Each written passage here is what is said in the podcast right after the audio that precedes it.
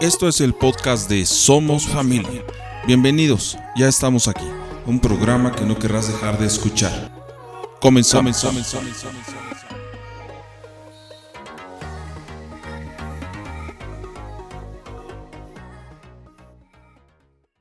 Hoy quiero compartirte algo que creo que, yo creo que alguna vez tú también te has hecho esa pregunta.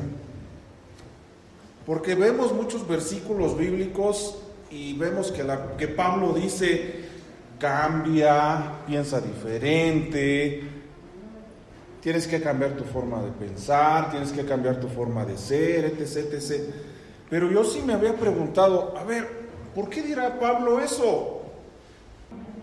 Porque de verdad que yo me sorprendo, y ahorita lo vamos a ver, vamos a ver algunos versículos, yo me sorprendo cada vez que me pongo a estudiar la Biblia, cosa que antes no hacía, pero ahora sí. No, pues es la verdad. Y recitaba muchos versículos que todo mundo no sabemos, pero ahí quedaba, no, no íbamos más allá, no, quién sabe. Si me preguntaran cuántos versículos te sabes, pues me sé un montón. Me cuesta trabajo a veces aprenderme las citas, pero trato de. Y entonces, pues me surgen muchas dudas a veces, pero cuando voy leyendo y voy estudiando, me voy encontrando una de cosas. Hoy te quiero hablar de esto. Renuévate. Y, no tiene que ver con el canto de renuévame. Renuévate. Pero cuando escuchamos este tipo de palabras que ya son muy modernas, porque cuando escuchamos la palabra renuévate, innova, han escuchado esa palabra, ¿no? innovación, son palabras muy actuales. Y recuerden ustedes que el Nuevo Testamento está escrito en el original, en griego. El Nuevo Testamento está escrito en griego, pero hay una razón del por qué. Yo hoy les quiero eh, comentar algo al respecto. Ahí ustedes están viendo una imagen. ¿Qué ven? Un cerebro ¿Nuestro cuerpo está conectado a nuestro cerebro? ¿Sí? Miren, déjenme decirles algo. Malentendemos o pensamos, porque a veces la ignorancia nos lleva a eso, que los que padecen parálisis cerebral no entienden. Y no es así. La diferencia es que su cerebro no está conectado del todo con su cuerpo y el problema que tienen es solamente motriz, pero su cerebro está al 100. Lo que pasa es que no hay una conexión de su cerebro su cuerpo. Es decir, su cerebro no manda señales a su cuerpo y no funciona. A lo mejor su cerebro no está conectado con su cuerpo, ¿sí? ¿Qué tiene que ver eso con lo que vamos a ver hoy? Mucho. Miren, déjenme hablarles de algo. ¿Cómo poder entender que dos o más personas que reciben el mismo mensaje actúen de diferente forma? Y esto, y esto la pregunta la hago porque ¿cuántas personas sabemos aquí? ¿40, 50? Y todos estamos recibiendo el mismo mensaje. ¿Por qué no todos actuamos de la misma forma? Si recibimos el mismo mensaje de Dios, de la palabra, ¿por qué actuamos de diferente forma? ¿Se han preguntado eso? ¿No les ha pasado que dices, es que por más que le explico no lo entiende. ¿Sabes cuál es la respuesta a eso? ¿No les ha pasado también que de pronto hablan con alguien, ya se lo expliqué mil veces y no lo entiende? Ya se lo dije, ya se lo demostré y no lo entiende. ¿Sabes por qué? Porque hay un problema. Hay un problema. Tenemos un problema cuando no entendemos ese tipo de cosas. Mira, hay una diferencia entre Dios está en contra de la ciencia y la ciencia está en contra de Dios. Y lo que te quiero enseñar hoy es que Dios no está peleado con la ciencia. Y te lo voy a demostrar bíblicamente. La ciencia dice que la teoría del Big Bang literalmente de, de un gran estallido constituyó el momento en que de la nada emergió toda la materia, es decir, el origen del universo. Eso dice la ciencia y la ciencia al, día de hoy sigue tratando de demostrar esto. Pero la Biblia dice que en el principio creó Dios los cielos y la tierra, es decir, el origen del universo. La ciencia dice que el hombre evolucionó, de ahí el que venimos de la evolución del mono, que las especies cambian con el tiempo. ¿Qué dice la Biblia? La Biblia dice, entonces Dios tomó un poco de polvo y con ese polvo formó al hombre, luego sopló en su nariz y con su propio aliento le dio vida. Así fue como el hombre comenzó a vivir. Una cosa es lo que dice la ciencia y otra cosa es lo que dice Dios. ¿A algunos de ustedes les ha puesto a dudar la, la ciencia? ¿Nos ha puesto a dudar la ciencia? Y se dice, entonces, ¿cuál es el problema? les voy a decir cuál es el problema. La ciencia no es mala, lo malo es lo que el uso que le damos a la ciencia. Y cuando digo el uso que le damos es como ser humano. ¿Ok? Porque no somos científicos a lo mejor, sino como seres humanos le estamos dando una mayor importancia a la ciencia que a Dios. Hoy en día la ciencia dice muchas cosas, inclusive dice que están tratando de probar que Dios no existe. Eso dice la ciencia. Cuando anteponemos la ciencia antes que Dios, cuando anteponemos la ciencia antes que Dios, hay un problema. Y déjame decirte esto. Hay un personaje bíblico llamado Lucas. Y traté de investigar un poquito acerca de Lucas. Mira lo que me encontré. Lucas era evangelista, pero antes de eso era médico, con experiencia en medicina psicosomática. ¿Sabes qué es la medicina psicosomática? La, la medicina psicosomática es que relaciona la mente y el cuerpo. No se sabe a ciencia cierta dónde nació. Se cree que nació en Antioquía de Siria, centro cultural de Grecia, en el Asia Menor, cuya población era una mezcla de sirios y griegos, caracterizada por su frivolidad, optimismo y fanatismo religioso. Dominaba Lucas, dominaba varios idiomas y era inquieto por la ciencia. Visitó las escuelas griegas perfeccionándose en la medicina y se cree que su conversión fue cuando las noticias de Jesús llegaron a Antioquía, donde conoció a Pablo y se unió a sus viajes misioneros hasta Roma. De hecho, Lucas fue encarcelado con Pablo, lo dice eh, Filemón 1, 23 y 24. Ustedes van a encontrar ahí que dice Pablo con quienes está encarcelado y uno de ellos era Lucas. Segunda de Timoteo 4:11 dice que Lucas fue el último que permaneció con Pablo hasta el final. Porque este pasaje de 2 de Timoteo 4:11, este, ahorita lo quitamos. Eh, segunda de Timoteo 4:11 dice, y está con, y el único que queda es Lucas, le dice a Timoteo. Entonces Lucas estuvo acompañando a Pablo en todos sus viajes misioneros durante años. ¿Por qué te estoy dando esto? Porque Pablo estuvo junto a una persona pensante, preparada, con conocimientos en medicina, ¿sí? Y ahorita lo vamos a ver. ¿Por qué aseguras eso, Elías? Ah, ¿quieres ver por qué lo aseguro? Mira, vamos a ver unos versículos bíblicos bien rápido.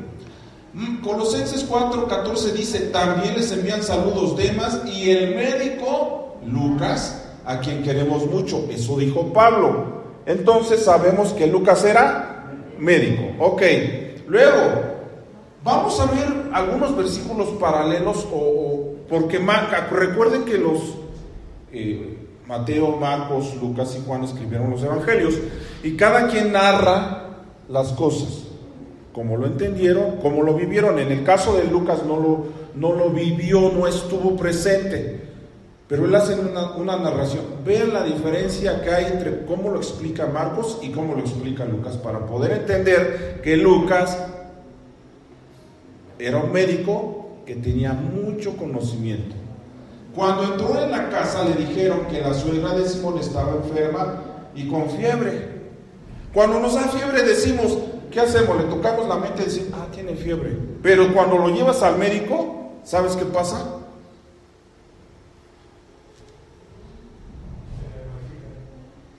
Jesús salió de la sinagoga y fue a la casa de Simón. Cuando entró en la casa, ¿quién lo está diciendo? Lucas. Lucas escribió el libro de Lucas y Hechos. Lucas 4:38, fíjate lo que dice Lucas. Jesús salió de la sinagoga y fue a la casa de Simón. Cuando entró en la casa le contaron que la suegra de Simón estaba enferma y que tenía que... Marcos dijo que tenía fiebre. ¿Y Lucas qué dijo? No solamente tenía fiebre, sino que tenía mucha fiebre. Lucas sabía de lo que estaba hablando, ¿sí o no? Ok, otro ejemplo.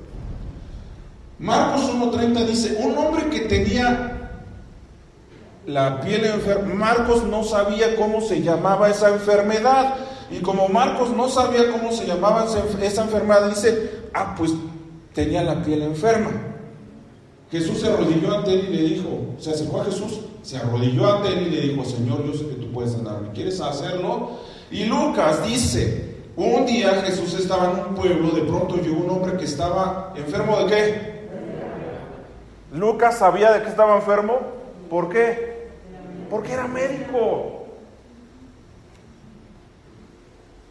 Marcos 2.3, de pronto llegaron a la casa cuatro personas. Llevaban en una camilla a un hombre que nunca había podido caminar. ¿Qué dijo Lucas? Y sucedió que unos hombres que traían un lecho a un hombre que estaba paralítico. Lucas usaba términos que ¿Tenía conocimiento? Sí. Y la medicina es una rama de la ciencia, es una ciencia. Seguimos, Lucas 8:27 dice, al llegar él a tierra vino a su encuentro un hombre de la ciudad, endemoniado desde hacía mucho tiempo y no vestía ropa, ni moraba en casa, sino en los sepulcros. Era un hombre con esquizofrenia. ¿Cómo son los esquizofrénicos? ¿Cómo andan en la calle los esquizofrénicos? No andan desnudos, mugrosos, ¿eh? Lucas nada más con saber sabía que esa persona era esquizofrénica. Ese es un término médico, ¿ok? Estamos viendo términos médicos usados por Lucas. Lucas 8:43 dice, pero una mujer que padecía de flujo de sangre desde hacía 12 años y que habían estado médicos, una referencia más de que desde, ese entonces había médicos. Todo cuanto tenía y por ninguno había sido curada. Lucas 9:39, y sucede que en espíritus, me tuve que chutar todo el libro de Lucas. Y sucede que un espíritu se apodera de él y de repente de gritos y el espíritu le hace caer con convulsiones. Estoy poniendo ahí este tipo de la versión porque me tuve que ir al griego y tratar, hay una Biblia griego interlineal español. Y entonces tuve que estudiar un poquito cuál era la traducción original y la traducción en griego dice convulsiones, otro término médico. Lucas 13:11 dice, allí había una mujer que tenía 18 años de estar jorobada. De hecho, Marcos dice encorvada. El término médico es jorobada. Lucas 4:12, y allí frente a él estaba un hombre hidrópico. Así dice la Biblia en varias versiones. Hidrópico. Lucas sabía de lo que hablaba, ¿sí o no? ¿Por qué? Porque tenía mucho conocimiento en medicina, pero algo más sorprendente. Te vas a llevar una sorpresa cuando te diga que todo este conocimiento médico que tenía Lucas, ¿sabes de quién lo aprendió? ¿Te imaginas de quién aprendió todo este conocimiento? De un filósofo. Hechos 9, 18, recuerden que Hechos también lo escribió Lucas. Al instante, algo duro, parecido a las escamas de pescado, cayó de los ojos de Saulo y éste pudo volver a ver. Entonces se puso de pie y se fue bautizado. Aquí está resumido el juramento de... ¿Quién? Hipócrates. Lucas aprendió todo de Hipócrates. Hipócrates nació en el año 400 antes de Cristo. En el año 400 al 375 es, al revés, ¿ok? Lucas 10, 25 a 37, la Biblia de las Américas, nos habla de el buen samaritano. ¿Sabían ustedes que Lucas en este pasaje resumió, los que saben de medicina, hay un juramento médico. La razón de ese juramento o la fuente o el origen de ese fundamento es de Hipócrates. ¿Cómo ven? Y saben que Lucas lo resumió en su epístola. Miren, pero cierto samaritano que iba de viaje llegó a donde él estaba y cuando lo vio tuvo compasión. Si ustedes leen el juramento, ahí lo van a ver y ahorita lo vamos a ver. Y acercándose le vendó sus heridas, derramando aceite y vino sobre ellas. Hay una razón para, hacer, para hacerlo con aceite y vino y poniéndolo sobre su propia cabalgadura lo llevó a un mesón y lo cuidó. Al día siguiente, sacando dos denarios, se los dio al mesonero y dijo, cuídalo y todo lo demás que gastes, cuando yo regrese, te lo pagaré. Aquí está resumido el juramento de Hipócrates. Hipócrates nació en el año 406 y murió en el 370 antes de Cristo. Este es el juramento. En resumen, juramento de Hipócrates dice que aún se encuentra vigente y los puntos fundamentales de este documento son el respeto a los maestros, compañeros y discípulos, el tratamiento de los pacientes tendiendo a su recuperación, la abstención de toda maldad o daño, no administrar fármacos mortales aunque se lo pidan, no provocar abortos ni practicar cirugías si no está capacitado, referir al paciente con quien sí lo esté, practicar su arte en forma sana y pura, manteniendo el secreto profesional de la intimidad humana, no seducir a las mujeres ni a los niños, y jurar cumplir con todos estos preceptos positivamente sin... Ya no lo Bueno, ya te di todo este contexto. ¿Qué dice ahí? El cuerpo consigue lo que la mente cree. ¿Cuál es el título de nuestra clase de hoy?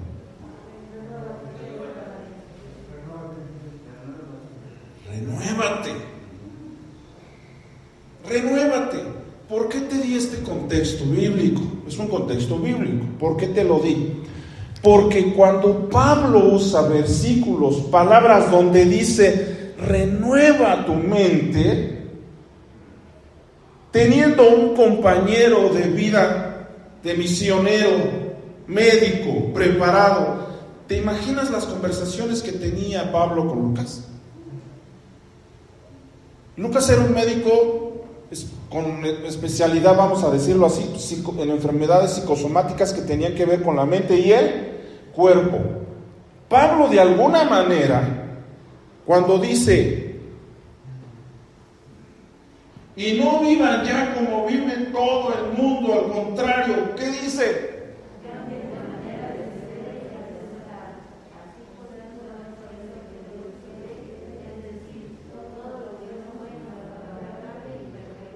¿Qué necesito hacer para saber lo que es agradable a Dios? Cambiar nuestra manera de ser y, es decir, en la versión 60 dice esto. Y no os adaptéis a este mundo, sino transformaos mediante la renovación de vuestra mente para que verifiquéis cuál es la voluntad de Dios, lo que es bueno, aceptable y Romanos 12.2. Te puse las dos versiones. ¿Qué es transformarte mediante la renovación de vuestra mente? Es tu, cambiar tu manera de ser y de pensar. Y cuando te digo renuévate, te estoy diciendo que necesitas cambiar tu manera de ser y necesitas cambiar tu manera de qué? De pensar. Y Pablo lo decía con conocimiento de causa y un conocimiento médico. Hay un versículo que no lo puse aquí, pero de hecho Pablo, había una persona que estaba enferma del estómago y le dice Pablo, ya no tomes agua. ¿Qué le dijo? ¿Eh? Fuerte. ¿Habrá sido nada más porque Pablo se lo sacó de la manga? Creo. Estando con un médico, yo creo que Pablo le aprendió cosas médicas sin ser médico y llegó a hacer una recomendación, como decimos por ahí, una, este, ¿cómo le llaman? Cuando casero, ¿no? Un remedio casero. Te voy a dar un remedio casero. ¿Te, duele el estómago? Ya no tomes agua. ¿Qué dijo? Tome vino. Pero, no, espera, a eso iba. No estoy diciendo entonces, ah, entonces si me duele el estómago voy a tomar vino. No, no, no, vaya al doctor. ¿Se podrá cambiar nuestra manera de ser y de pensar? Porque surge esa pregunta. Al principio les dije, yo, yo veo que Pablo dice, renueva tu mente, pero ¿cómo hago eso? ¿Cómo cambio mi manera de ser y cómo cambio mi manera de pensar? ¿Cómo hago eso? A ver, digan. Pues es que tus pensamientos van muy relacionados con lo que ves, con lo que lees, con lo que te rodea, con lo que dejas que te influencie. Todo eso afecta tu manera de ser. Tenemos cinco sentidos, ¿cierto? Están en nuestro cuerpo, ¿cierto? Ok. Y leímos una frase que puse que lo que nuestra mente cree, nuestro cuerpo lo hace. Por eso de ahí Jesús en Mateo capítulo 7, no, perdón, 6, dice, y oíste que fue dicho que el adulterio era hasta cuando estabas en el momento. Y dice, dice Jesús, mas yo os digo que tan solo con llevártelo a qué? A la mente, ya lo estás haciendo, ¿cierto? Marcos decía, hay muchos factores que influyen para. ¿Qué es lo que vemos? ¿Qué es lo que escuchamos? ¿Qué es lo que tocamos? ¿Qué es lo que comemos? ¿Qué es lo que olfateamos? Renovar la mente es imposible para quien no conoce a Cristo.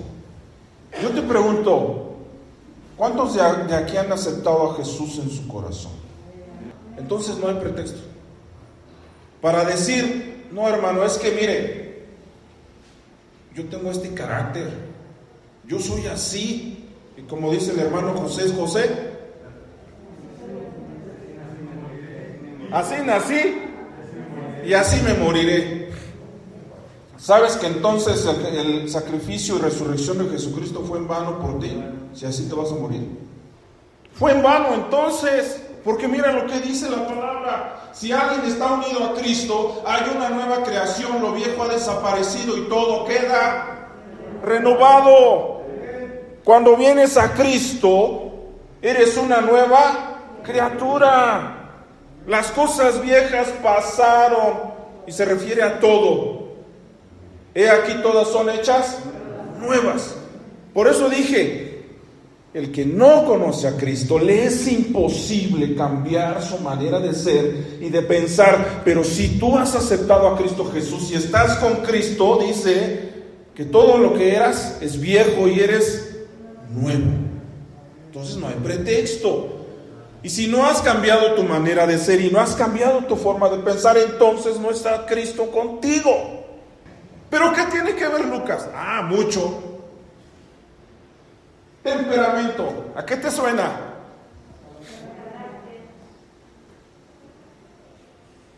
Carácter.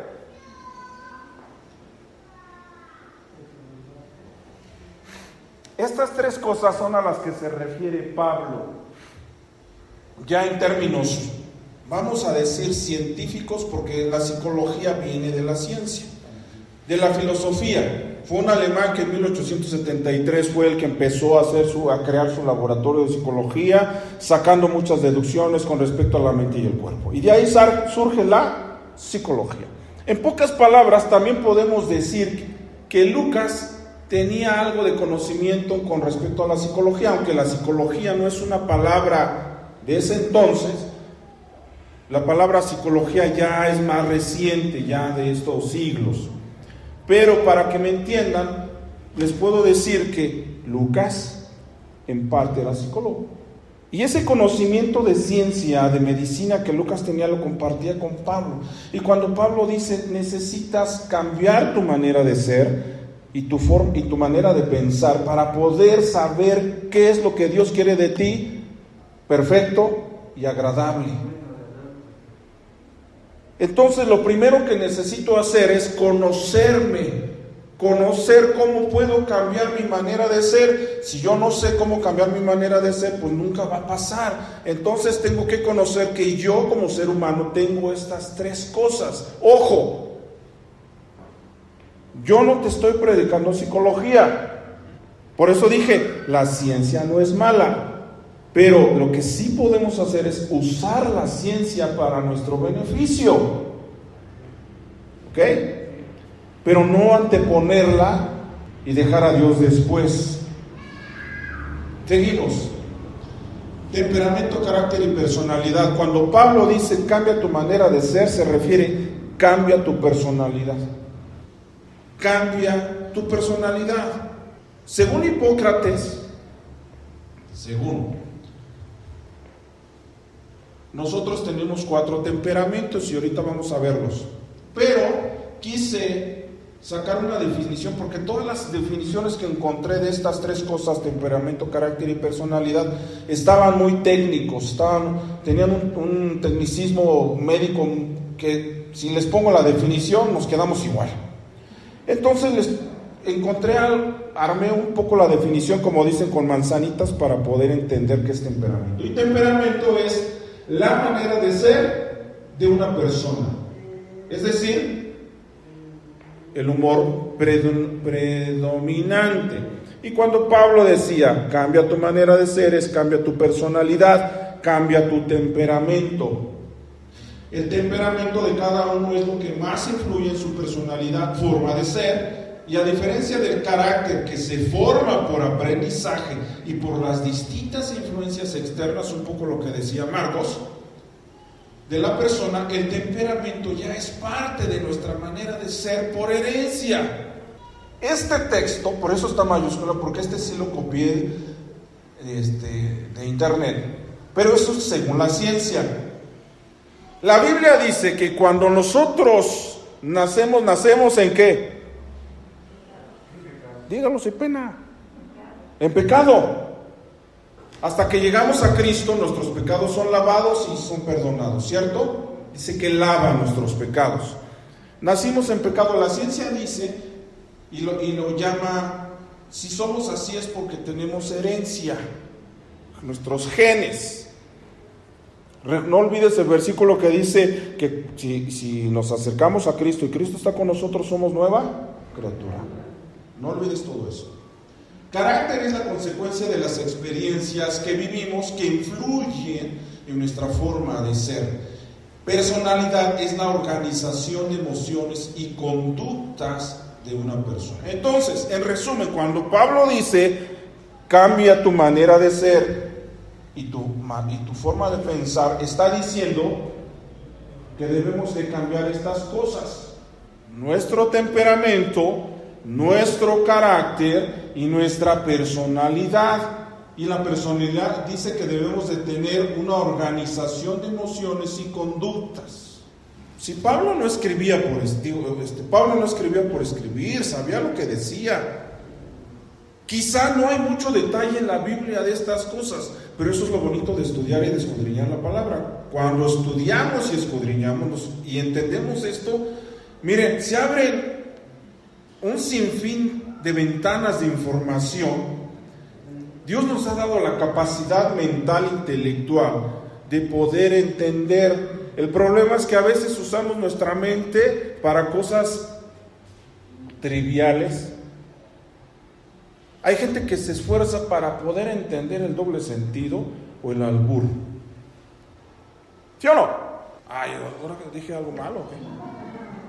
A veces usamos nuestra mente para cosas triviales.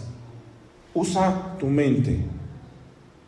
Cuando leas la palabra escudriñada, trata de entender el doble sentido positivo que viene en la Biblia. Para eso sí usa tu mente. No para entender el chiste del cómico, no para entender el albur, no para entender la jiribilla. No, Estudia la palabra, escudriña la palabra y te vas a encontrar infinidad de ventanas que te van a dar información y te van a poder ayudar a entender lo que dice la Biblia.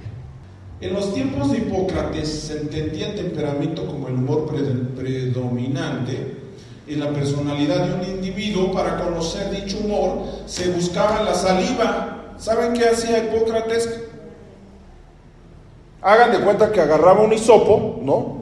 Lo metía a la boca y dependiendo la saliva, lo que encontrara, científicamente, médicamente, como fuera, Hipócrates podía definir más o menos qué humor tenía la persona. Quien ya después, ya de Cristo, por ahí de, del 120, Galeno, otro filósofo, otro científico, ya fue el que le puso nombre, pero todo esto venía de Hipócrates. Entonces dice que si en la saliva había presencia de sangre, bilis amarilla, bilis negra y flemas, cada elemento alude a uno de los cuatro temperamentos fundamentales. Han escuchado del temperamento sanguíneo, colérico, melancólico, flemático. Estos humores vienen definidos así. Amor sanguíneo, personas con humor variables y muchos altibajos. Melancólico, individuos tristes pero risueños y soñadores. Colérico, sentimientos impulsivos y voluntad de hierro. Flemático, lentas, apáticas pero con sangre fría. ¿Te identificarás con alguno de ellos? Yo creo que sí. Yo creo que sí. ¿Cómo se definieron los temperamentos? Bueno, ya se los dije. Aquí están. Aquí están. Elías, pero eso qué tiene que ver con la Biblia? Mucho, mucho. ¿Sabes por qué? Porque a veces nos justificamos en nuestra manera de ser. Es que yo soy así. ¿Cómo dice el hermano José José? Así nací y así me moriré. Ajá. Introvertido, extrovertido. Muchas veces suponemos, ¿no? Ah, yo soy introvertido. Usamos términos que médicos, ¿no? Es que él es muy extrovertido. ¿Y qué es eso? No sé, pero es extrovertido. Según la ciencia, dice que los temperamentos melancólico y flemáticos son de, son este, introvertidos y el colérico y sanguíneo son extrovertidos. Y los cuatro temperamentos tienen sus fortalezas, sus debilidades, son características de los temperamentos. Y también dice, dice que el melancólico representa, todos estos cuatro elementos representan también a los cuatro elementos. Digo, temperamentos representan a los cuatro elementos. Melancólico al agua, colérico al fuego, el flemático. ¿Qué es ese? ¿Eh? La tierra y el, y el qué? El aire. Bueno, entonces está el melancólico.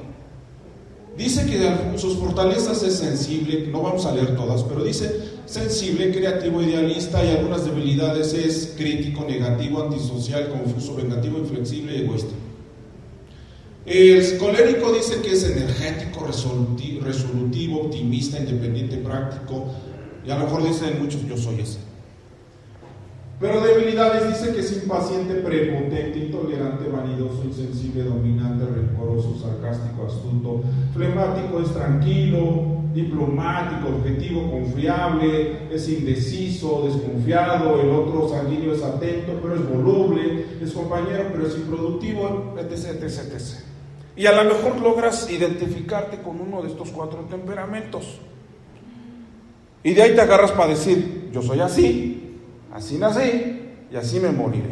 Pero ¿sabes qué dice Pablo? Necesitas cambiar esto. Si quieres entender a Dios y lo que Él quiere y desea de ti, que sea agradable y perfecto, a veces vas a tener que cambiar qué? Esto. Amén. La ciencia nos sirve para poder entender un poco mejor lo que Dios creó. Ay, la ciencia nos sirve para poder entender un poco mejor lo que Dios creó. Nada más. Para eso es la ciencia. Si tú confías más en la ciencia que en Dios, estás perdido. ¿Quién dice amén? Nadie dice amén. Si tú confías más en la ciencia que en Dios, estás perdido. Porque la ciencia es una herramienta que nos, eh, nos ayuda a entender mejor la creación de Dios. ¿Quién es la creación de Dios? Pues todo. Pues todo. Renovar es hacer que nuestra mente piense diferente. Eso es renovar nuestra mente. Pensar diferente. No pensar como los demás. O no decir plantarme en mi macho y decir yo pienso esto y nadie me va a cambiar. ¿Pero qué crees? Ya te dije, si tú dices ser cristiano, deberías que pensar diferente, porque la Biblia dice que cuando venimos a Cristo somos hechas nueva criatura. Las cosas viejas pasaron, y aquí son hechas nuevas. Y entonces, si tú ya tienes 5, 10, 15, 20, 30, 40, 50 años de cristiano y sigues pensando de la misma manera y no has cambiado tu manera de pensar, entonces no has cambiado tu manera de vivir, no has renovado tu mente. Así de sencillo. Proverbios 4:22 dice, y sobre todas las cosas, cuida tu mente, porque ella es la fuente de... Cuida lo que piensas, en, como acabo de decir, en qué aprovechas lo, tu mente, pensando trivialidades, pensando cómo perjudicar a alguien, pensando cómo destruir, pensando, pensando cómo robar, cómo transar. ¿Cómo? Dice Salomón, cuida tu mente. Es parte de la renovación de mente que debemos de tener. Cuando Pablo dice renueva tu mente, es cambia tu forma de pensar. Deja de perder el tiempo, deja de perder en cosas que no tienen sentido. Hay quien se pone a discutir, si, si la Biblia dice esto o no dice esto. Deja de perder el tiempo. Esa no es la manera que vamos a poder entender lo que es agradable y perfecto de Dios. Amén. Proverbios 23, 7a, la primera parte dice, pues como piensa dentro de sí, Así es, y hablaba de una persona tacaña. El contexto de este pasaje estaba hablando de una persona tacaña. Si ustedes leen el pasaje en su casa, el capítulo 23, se van a dar cuenta en el contexto de este versículo que estaba hablando de una persona tacaña. Dice, si te da de comer, pues nomás por quedar bien, pero anda viendo a ver qué comes y qué no comes. Y una persona que anda viendo qué comes y qué no comes, ¿Cómo está su mente? De hecho, la Biblia dice que la contaminación, ¿de dónde sale? Somos producto de lo que pensamos. En otras palabras, Salomón dijo eso. Somos producto de lo que pensamos. ¿Eres egoísta? ¿Envidioso? ¿Presumido? Porque hay un pasaje bíblico donde Pablo dice, este creo que no lo traigo, pero dice Pablo, no te creas más de lo que... Cuando dice Pablo, yo soy siervo llamado de Dios, está en Romanos capítulo 1, dice, Dios me ha llamado apóstol, servidor, ¿sí? Y recomienda, no te creas más de lo que puede ser. A veces pensamos, creemos que somos superiores a los demás, que no hay nadie que nos iguale. Aguas, porque esos que caminan en las nubes necesitan una renovación de qué? De mente. Marcos 7, 21 y 23 dice, porque si alguien dice cosas malas, es porque es malo y siempre está pensando en el mal. Marcos dice eso. Si tú te la vives haciendo cosas malas, es porque toda la vida te la pasas pensando cosas malas lo que la mente cree, el cuerpo qué. ¿Cómo decía? Ya se les olvidó. Lo que la mente cree, el cuerpo lo hace. Y en cómo hacer cosas indecentes, o robar, o matar a otros, o ser infiel en el matrimonio. Esa gente vive pensando solamente en cómo hacerse rica, o en hacer maldades, en engañar, en ser envidiosa, insultar, maldecir a otros o en ser necia y orgullosa. Soy así. Proverbios. Pero esto no es Efesios, perdón. Esto por por esto no es lo que ustedes aprendieron acerca de Cristo, porque ustedes oyeron el mensaje acerca de él. ¿Cuántos oímos el mensaje de Cristo? Todos. Porque acerca de Él y saben vivir como Él manda, siguiendo la verdad que Él les enseñó. Por eso ya no vivan ni se conduzcan como antes, cuando los malos deseos dirigían su manera de vivir. Fíjate lo que dice Pablo aquí, antes del 24. Cuando los malos deseos dirigían su manera de, de vivir. Pablo lo que está diciendo, con conocimiento de causa, con conocimiento médico, psicológico, para que me entiendan. Pablo está diciendo, ya no se dejen llevar por sus pensamientos. ¿Dónde está la imaginación?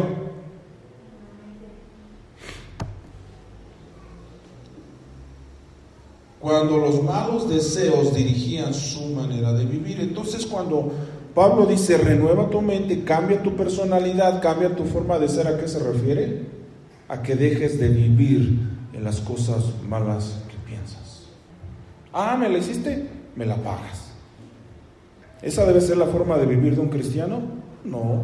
Y cuando digo cristiano es una persona que anda con Cristo. Así.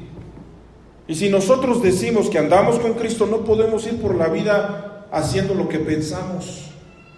No importa qué tanto es tantito. Una no es ninguna. Dos, la mitad de una. Tres, pues es una y una, la mitad de una. 24 dice, ustedes deben de cambiar completamente su manera de pensar y ser honestos y santos de verdad como corresponde a personas que Dios ha vuelto a crear. Ve lo que dice Pablo ustedes deben que cambiar completamente, completamente su manera de pensar y ser honestos y santos de verdad como corresponde, como nos corresponde vivir a nosotros. ¿Cómo nos corresponde? Como personas honestas y santas.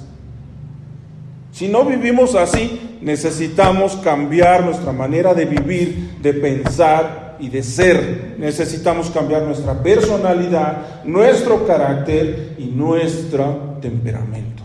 ¿Y te identificaste en alguno de esos? ¿Sí? Pablo dice, necesitas cambiar eso. Si quieres entender lo agradable y perfecto de Dios, necesitas cambiar tu personalidad tu manera de pensar. Porque si tú dices ser cristiano, lo que nos corresponde a nosotros es vivir como personas honestas y como personas santas. Si no vivimos así, no estamos cumpliendo. ¿A quién de ustedes le gustaría que sus hijos vivieran como corresponde a un ladrón? Una prostituta. Ay, hermano, ¿Quién se gana los títulos? ¿Quién se gana los títulos? Ah, mira, ahí va bien esa vieja chismosa. ¿Quién se lo ganó? Pues la chismosa, ¿no? Ay, mira, ahí va fulano de tal. ¿Cómo nos corresponde vivir? Que digan, mira, ese es diferente. Mira, esa señora es diferente. No se mete con nadie. Proverbios habla que muchas veces hasta el necio es prudente porque cuando guarda silencio, ¿qué? Colosenses 3, 1 al 3 dice, Dios les dio nueva vida, pues los resucitó juntamente con Cristo. Este versículo vuelve a decirte, si veniste a Cristo eres nueva criatura. No hay pretexto para que sigas viviendo como vives. No hay pretexto para que sigas pensando como piensas. Si tú dices que eres cristiano, entonces te corresponde vivir como una persona honesta, como una persona santa, ¿sí? Porque Dios te dio nueva vida. Te dije hace rato, si no, entonces la muerte y resurrección de Jesucristo es en vano. No sirve. Por eso dediquen toda su vida a hacer lo que a Dios le agrada. ¿Cómo? Fíjate lo que dice. Piensen en las cosas de donde cielo, donde Cristo gobierna la derecha de Dios. No piensen en las cosas de este mundo. Te dije hace rato, deja de pensar que, ay, no lo entendí. Ahí luego me lo cuentas el chiste porque no me lo, no supe qué dijo. Todo el mundo se rió menos tú. ¿Qué importa? Lo que debes de entender es que si yo te doy un versículo bíblico, digas, ¿qué dijo? Eso sí me interesa. Eso sí, porque es palabra de Dios. Ah, no, pero un chiste, ¿verdad? Del norteño. Filipenses 4:8 dice, finalmente hermanos, piensen en todo lo que es verdadero, en todo lo que merece respeto, en todo lo que es justo y bueno, piensen en todo lo que se reconoce como una virtud y en todo lo que es agradable. ¿En qué debemos de pensar? ¿Qué dice Pablo aquí? ¿En qué debemos de pensar? En cosas buenas, positivas, en cosas que merecen respeto, en cosas que son justas, buenas en las virtudes y no los defectos. Dejemos de andar juzgando. Ah, ya viste, mira, ya necesitamos renovar nuestra mente. Dile al que está a tu lado para que se despierte. Renuévate. Díselo otra vez, dile, renuévate. Efesios 5:15 dice, tengan cuidado de cómo se comportan, vivan como gente que piensa lo que hace y no como... Entonces, si vivimos haciendo lo que no pensamos, ¿somos qué? Tontos. Así de sencillo, así de fácil. ¿Cuántos tontos sabemos aquí? Levanten su mano.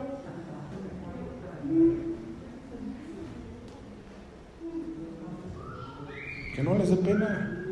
Porque a veces como dice la Biblia también, a veces lo que quiero hacer no lo hago, pero ¿entiendes ese versículo? Que a veces hay cosas que yo no quiero hacer, pero mi carne como que sí quiere. ¿Eh? ¿Ves cómo sí tiene importancia Lucas? Esas, esos detallitos en, en los versículos que vimos nos dan mucha información. Necesitamos conocernos. Necesitamos saber que nosotros estamos formados tenemos un temperamento, tenemos un carácter y tenemos una que forma una personalidad. Pero como humanos no podemos nada más agarrar y decir, bueno, es que yo soy así, no voy a cambiar. Son los genes de mis papás, ¿no? Hay quienes dicen, no, es que ella se parece más a su mamá y él a su papá, porque tiene el mismo genio. Ah, pero si es risueño, ah, se parece a su papá. Ya a veces definimos ese tipo de cosas. Pero la Biblia nos enseña y nos dice que a quien debemos de parecernos, porque somos hechos a su imagen y semejanza, ¿es a quién? A Cristo. Y es lo que menos reflejamos en nuestra vida. Por eso es el mensaje de esta, de esta tarde, es renuévate, porque Pablo te aconseja es, necesitas cambiar completamente, renovar completamente tu mente y como la imagen que puse, que era un cerebro que está ligado al cuerpo, si renuevas tu mente, tu cuerpo va a dejar de pecar. Porque el cuerpo hace lo que piensa. Por eso Jesús dijo, si tú crees que ya hasta que te caiga ahí en el lecho, no. ¿Qué más da que lo hagas si ya lo pensaste, ya pecaste, ya, ya, ya se quedó ahí tu pensamiento malo? Tarde o temprano vas a caer si no renuevas tu mente. Estás pensando algo maquiavélico, otro filósofo, Maquiavelo. Estás pensando hacer algo malo en tu trabajo, en la escuela, hacer una, ¿cómo se dice? Algo que no para obtener algo. Aguas, piénsalo. Esa no es la forma de pensar de un cristiano. Porque un cristiano, como corresponde, debemos de ser qué? Santos y esa es la forma y el actuar de un verdadero cristiano, ya voy a terminar. Santiago 3:13 dice, si entre ustedes alguien se precia de sabio o inteligente, demuestre por su buena conducta su amabilidad y su sabiduría. ¡Ay! Ah, es que lo que dijo Elías no es cierto. La Biblia no dice eso. Si entre ustedes alguien se precia de sabio inteligente, demuestre con su buena. ¿Qué dice Santiago? Demuestre. Sé humilde. Sé humilde.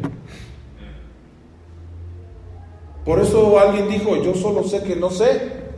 Otro filósofo. ¿Cómo se llamaba?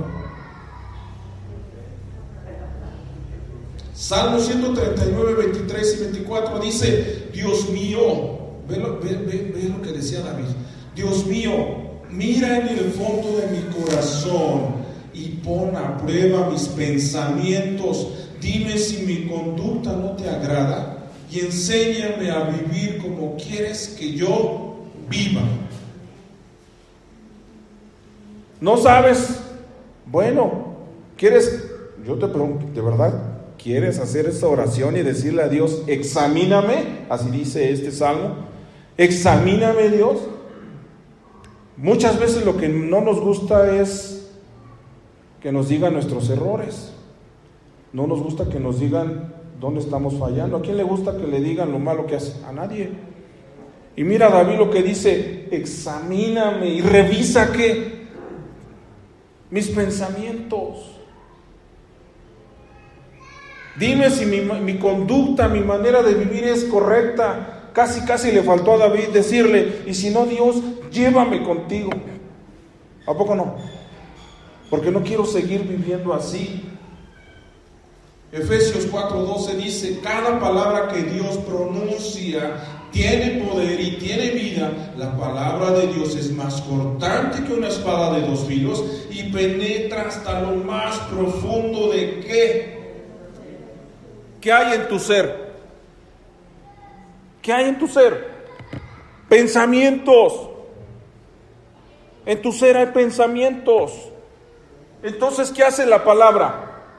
Si no sabes cómo renovar tu mente, métete a la palabra porque dice a este versículo, cada palabra que Dios pronuncia tiene poder y tiene vida. La palabra de Dios es más cortante que una espada de dos filos y penetra hasta lo más profundo de nuestro ser. Allí examina nuestros pensamientos y deseos y deja en claro si son buenos. ¿Qué hace la palabra? La palabra te dice si tus pensamientos son buenos o tus pensamientos son cada palabra de Dios que está escrita en su libro, la Biblia, nos puede decir cómo estamos.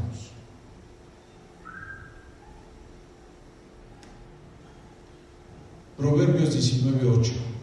Y con esto termino. Más directa no se las puedo decir. El que aprende y pone en práctica lo aprendido, se estima a sí mismo y ¿qué aprendimos hoy? ¿Qué aprendimos hoy? Que debemos de renovar nuestra mente debemos de renovar nuestra manera, cambiar nuestra manera de ser, nuestro temperamento. No digas, es que yo soy así. No, como cristiano no te lo puedo aceptar porque la Biblia dice que cuando tú vienes a Cristo eres una nueva criatura, que las cosas viejas quedaron en el pasado y hoy eres una persona nueva, incluyendo tu mente, lo acabamos de leer. Cuando dice todo tu ser, incluye tu mente. Y cuando Dios hace cambios completos, no solamente es tu mente, es en todo. Dice Salomón, sabio, el que aprende y pone en práctica lo aprendido, se estima a sí mismo y prospera. Hace unos días yo les hablaba y les decía, lo que Dios pide es que le amemos a Él y amemos a nuestro prójimo como a ti mismo. Y les expliqué que es amarnos a nosotros mismos. Aquí dice, se estima a sí mismo. ¿De verdad nos estimamos, nos amamos? ¿Te has preguntado por qué no prosperas? Y esta palabra prosperidad no es solamente en lo económico, porque a veces se confunde. De hecho, ya está ya dones y ministerios de prosperidad o profecías de prosperidad. Eso no dice la Biblia. No es lo mismo, y este es un término técnico legal, ser próspero que ser solvente. No es lo mismo. Y como cristianos debemos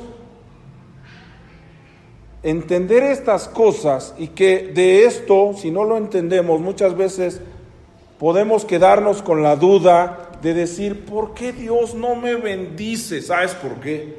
Porque no pones en práctica lo que has aprendido. Por eso no prosperas.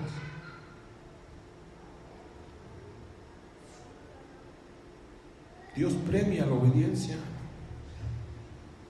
Dios premia la obediencia. Y Dios quiere que sepas lo que es agradable y perfecto. Pero para eso necesitas renovar tu mente y cambiar tu forma de ser. ¿Estás teniendo problemas? ¿Tienes necesidades? ¿Sabes qué necesitas hacer? Poner en práctica lo aprendido. ¿Qué aprendí hoy? Que necesito renovar mi mente y cambiar mi forma de ser para que cambie mi conducta, para que cambie mi manera de vivir pueda ser prosperado. Prosperado en la salud, prosperado en lo económico, prosperado en, póngale nombre, ayúdenme, en la familia, prosperado en tu casa, en tu trabajo, a donde vayas. ¿Me he convertido en fanático de Jesús? Sí. Soy fan de Pablo. Qué fácil es decir, renuévame, Señor Jesús. Hasta se parece canto de. Desde el cielo. No. Así parece, ¿no? Renue. ¿Por, ¿Por qué quieres que Jesús haga todo? No, no tengo nada en contra de la canción. Pero a veces, Dios, renuévame. Ándale. La Biblia dice que no seas perezoso, que lo que tengas que hacer lo hagas tú. Y lo que Pablo te está diciendo, hey, ¿quieres ser prosperado? Cambia tu manera de pensar, cambia tu manera de ser, y eso va a cambiar tu conducta. Porque lo que tú piensas, tu mente cree, tu cuerpo lo hace. Entonces, si con tu cuerpo estás haciendo cosas que no, cambia tu mente. No dice Pablo, Efesios 8, 27, si no puedes, canta, renuévame. No dice eso. Porque todo lo que hay en mí, ¿qué dice? Necesita. Ah, es que como sigo siendo así porque Dios no me ha cambiado. Eso dicen los mediocres. Pues es que yo he, yo he orado, hermano, y canto todos los días, renuévame, Señor Jesús, y no cambio. Por ahí dicen unos, el que es pobre es pobre porque quiere. ¿No? ¿No han escuchado esa frase allá afuera? El que es pobre es pobre porque quiere. El que no ha renovado su mente es porque no quiere. Necesitamos renovar. Nosotros tenemos que hacerlo. Nosotros. Ofrezcamos siempre a Dios por medio de él sacrificio. ¿Qué dice el versículo? De labios que confiesen su nombre cuando estoy convencido de lo que Dios es estos cambios surgen, surten efecto. Soy tu pastor. Y porque soy tu pastor, te amo y quiero que vivas bien. No quiero que cuando venga Jesús te quedes.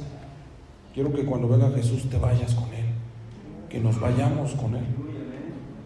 Por eso te, hablo esto y te tengo que hablar esto. A lo mejor dices, ay, ay, como que, híjole, sorry. ¿O quieres que te dé una sobadita como en otras iglesias? No. Pero te quise hablar de esto para que te des cuenta que Dios abarca todo aún en la ciencia. Que Dios no está peleado con la ciencia. No. Lo malo es que los científicos no se cansan de tratar de decir y de comprobar que Dios no existe, que sigan perdiendo su tiempo. Yo uso la ciencia para mi beneficio. ¿Es malo ir al doctor? No, ve al doctor. Si Dios estuviera en contra de la medicina, no estuviera Lucas ahí. Y, Dios respaldó a Lucas en muchas cosas. Si lees Hechos, te vas a dar cuenta de todas las narraciones que hacía Lucas. Y Dios lo respaldaba. Por eso te puse el pasaje de 2 Timoteo, donde dice Pablo, y el último que queda conmigo y que fue encarcelado, Filemón dice que fue encarcelado fue Lucas, y aún así siguió conmigo hasta que se murió. Se dice que Lucas murió por ahí de los 80 años y que sus restos están en Roma y lo veneran el día de mi cumpleaños. El 18 de octubre es día de San Lucas. ¿Verdad? Menos mal no me pusieron Lucas. Pero me hubiera gustado, imagínense. El 18 de octubre en Roma conmemoran a San Lucas. Dicen que era médico y pintor. Y ahí están sus restos, por si algún día van a Roma y quieren ver los